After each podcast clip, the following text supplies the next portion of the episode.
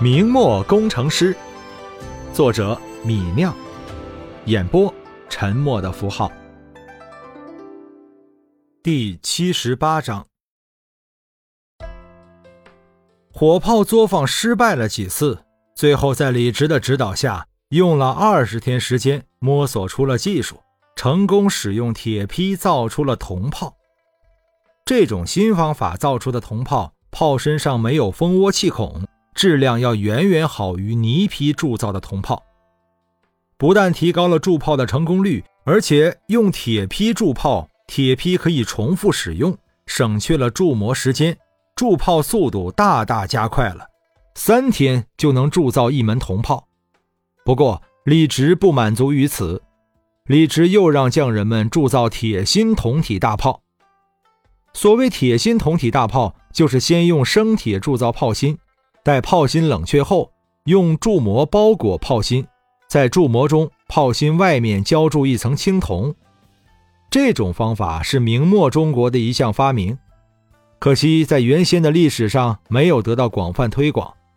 明末中国的铸造技术并不落后于西方，明廷和后金长期的战争中产生了对先进武器的需求，铁心铜体大炮便应运而生。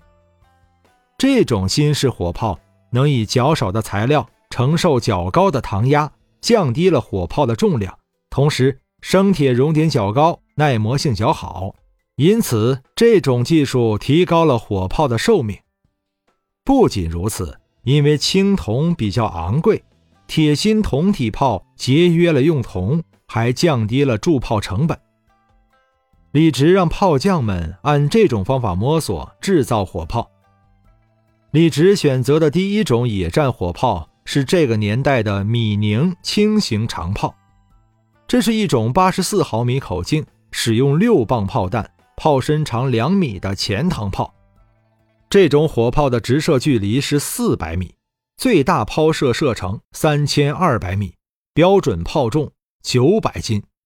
不过，李直使用铁心铜体技术铸炮，炮重可以下降不少。选择这种火炮的原因是，火炮的重量和口径都比较适合。李直以后面对的战斗，大多数是和步兵、骑兵混合的敌人进行野战。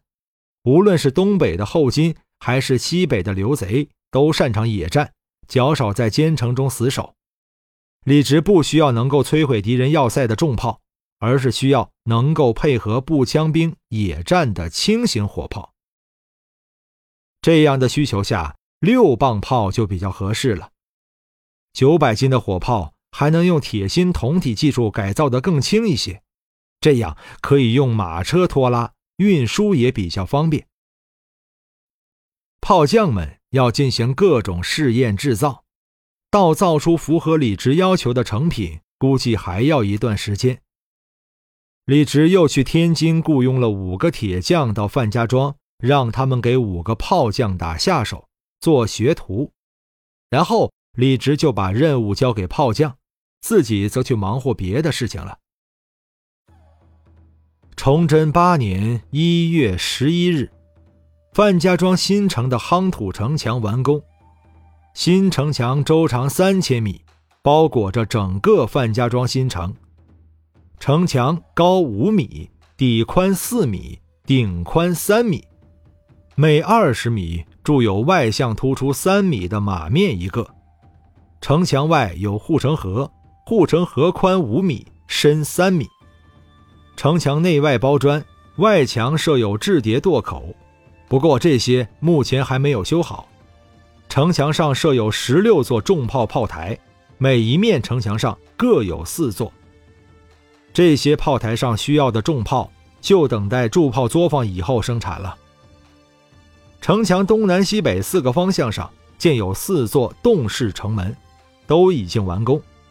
四座城门东曰西春，南曰崇文，西曰庆丰，北曰尚武。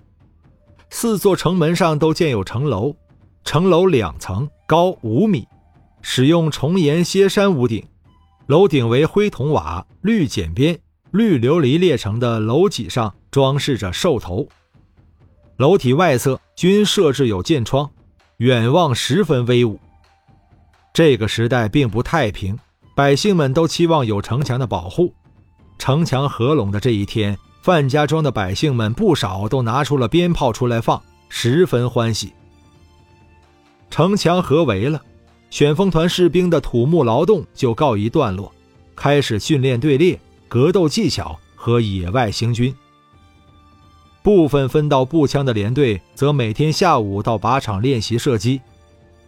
夯土城墙合围了，李直就准备正式把家搬到范家庄富千户官厅里了。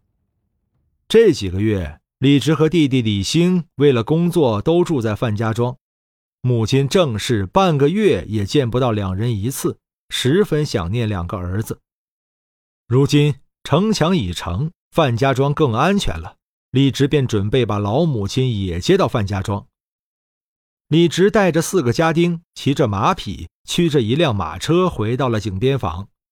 一路上，百姓看到西边来了个武官，赶紧让开道路回避，站在道路两边看热闹。哟，那不是李成的儿子李直吗？李直当这么大官了，瞧那补子，那是五品武官啊！嗨，你们不知道啊，李直在西边修了一座城。有县城那么大，叫做范家庄。真是风水轮流转啊！去年这个时候，李直还欠银子还不上呢。李直骑在马上，无视众人的议论，大摇大摆地往家中骑去。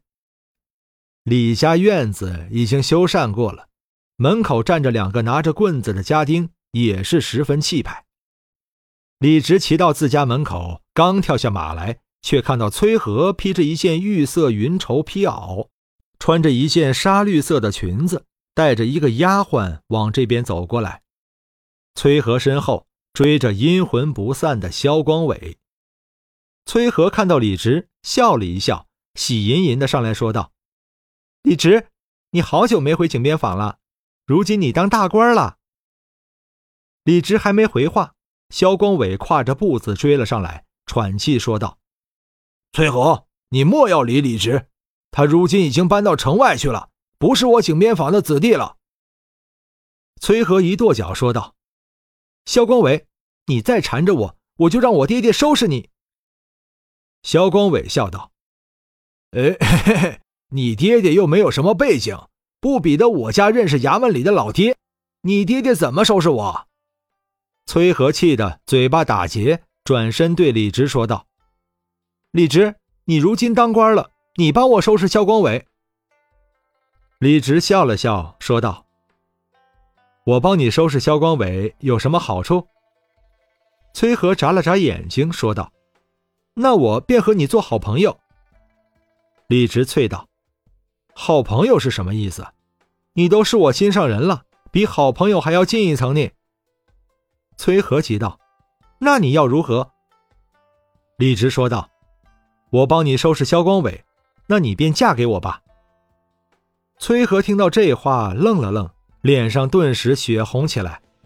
他下意识地拉着衣角，故作镇定地说道：“嗯，那你那你要去我家说媒，看我爹爹同意不同意。”李直点了点头，说道：“那我便先帮你收拾了萧光伟。”然后去和你爹爹提亲。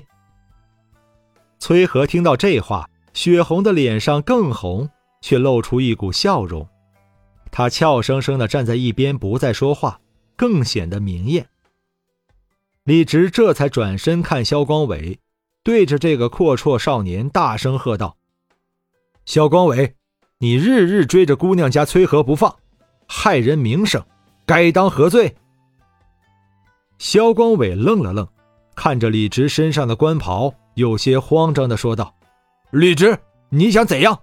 我爹可是认识陈老爹。”李直朝四个家丁一挥手，大声说道：“此寮骚扰本官未婚妻，罪不可赦，把此寮给我拿下，重打二十大板。”